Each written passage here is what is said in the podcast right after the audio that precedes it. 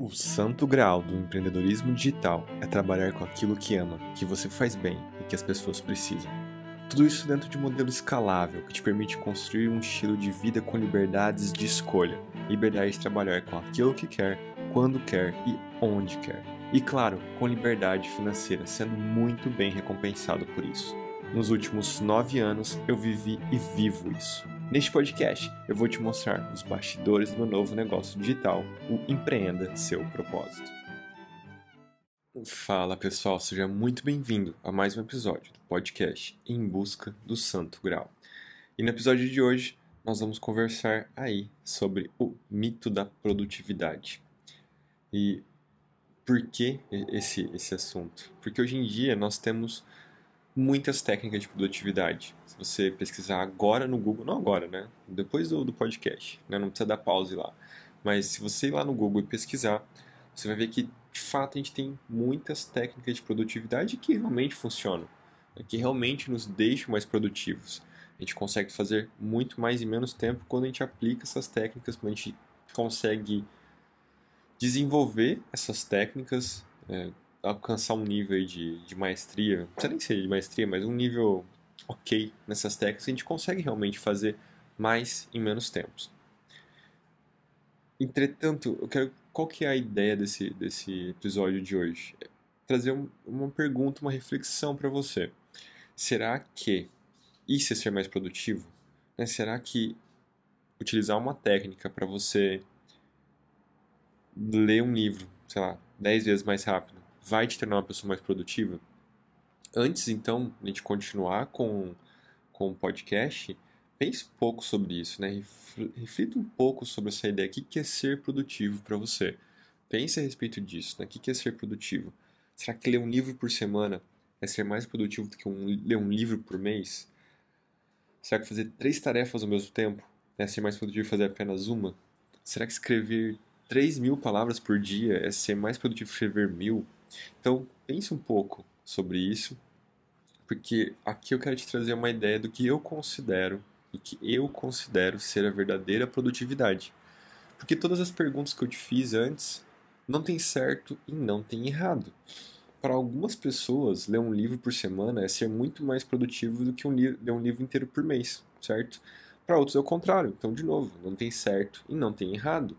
A grande questão é a produtividade ela não pode ser analisada só através de números absolutos, de números brutos ali. Mas se você leu quatro livros no mês, ou se você leu um livro no mês, quem, em qual momento você foi mais produtivo? Então, so, somente analisar isso, somente analisar um número né, de números de livros lidos, de tarefas feitas, enfim, somente analisar esse número sem um contexto, ele você acaba ficando você traz uma análise não muito assertiva da, da, da sua própria produtividade, porque ela pode e deve ser analisada através de outros fatores. E o fator principal que eu trago aqui para você ser realmente produtivo é o propósito. Qual o propósito de você realizar determinada tarefa? Trazendo aqui, por exemplo, trazendo, pegando os exemplos que eu estou trazendo, qual o propósito de você ler um livro por semana? Qual o propósito de você ler esse determinado livro essa semana. Tem um porquê cada livro que você está lendo, é, cada livro que você lê, está te levando para mais próximo ou para mais distante dos seus objetivos, do seu propósito.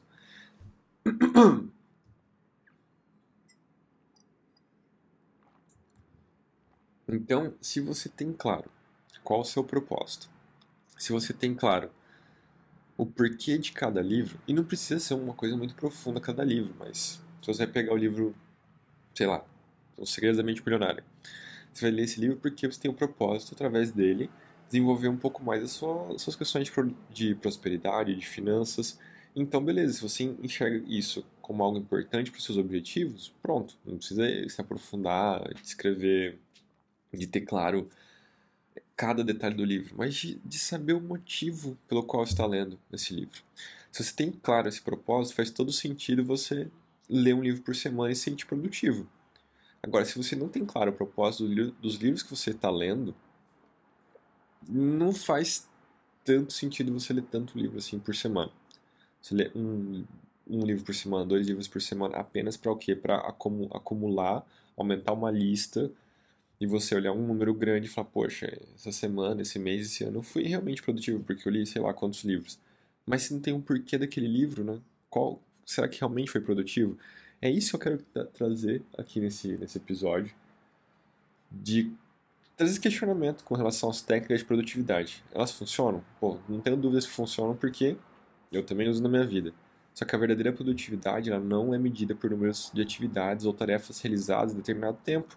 Ela é medida, de novo, essa que é a minha visão que estou trazendo para você e você, eu quero que você pense também o que, que é a sua visão de produtividade.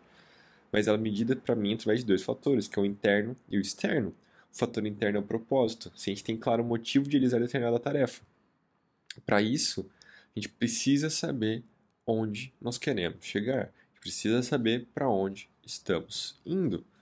Quando se tem claro isso, ou quando se tem clareza disso, você consegue então que conectar suas tarefas, conectar suas ações, seus próximos passos, seus planos, e aí realmente entrar com as técnicas de produtividade e, se, e ser realmente produtivo. Em outras palavras, é preciso saber que quais são suas metas e seus objetivos de longo prazo.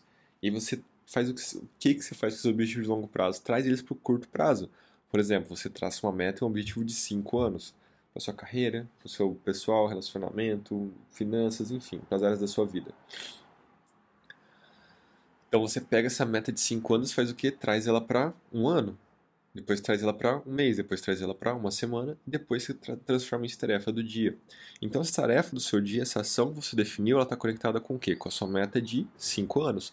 Porque você olhou lá na frente e foi trazendo ano a ano, depois mês a mês, semana a semana para você.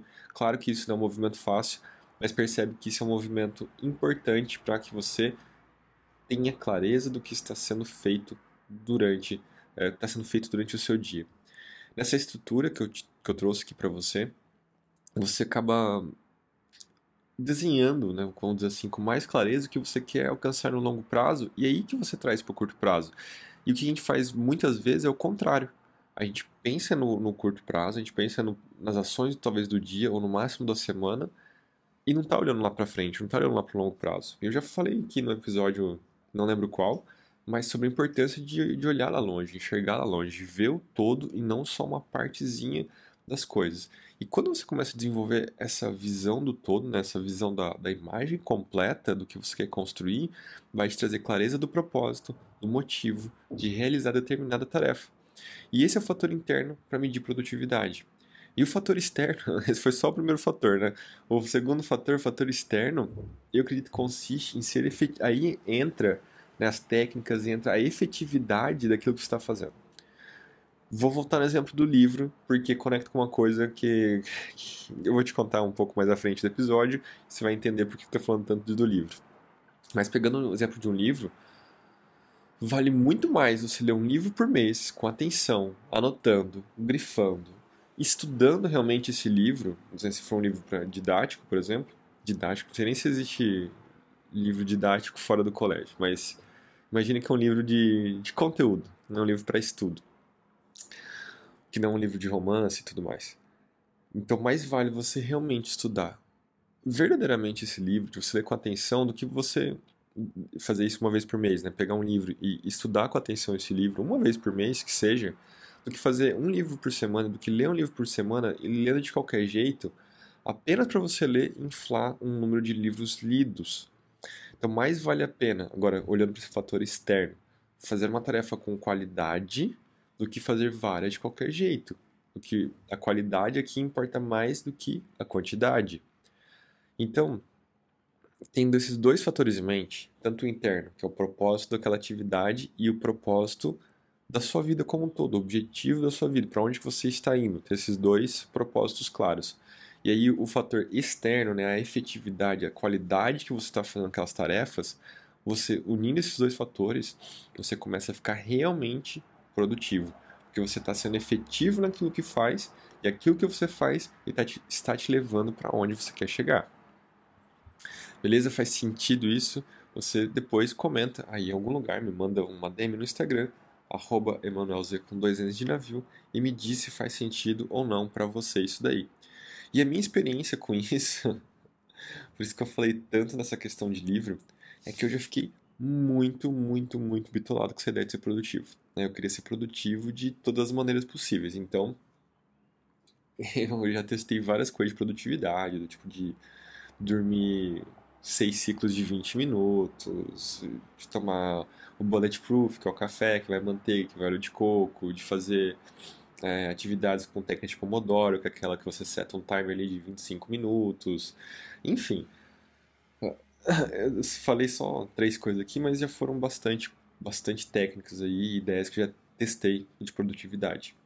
Mas qual que era o grande problema quando eu fazia essas técnicas? Eu não tinha clareza do que da minha visão de cinco anos. Não tinha clareza, na verdade, da minha visão de cinco meses. Então, se você está ouvindo esse podcast e fala, pô, mas eu também não tenho clareza na visão de cinco anos. Tudo bem, não, precisa também ter de cinco anos, mas que tem pelo menos de três, de um ano pelo menos de 12 meses que você tem ali um, uma clareza de onde você quer chegar.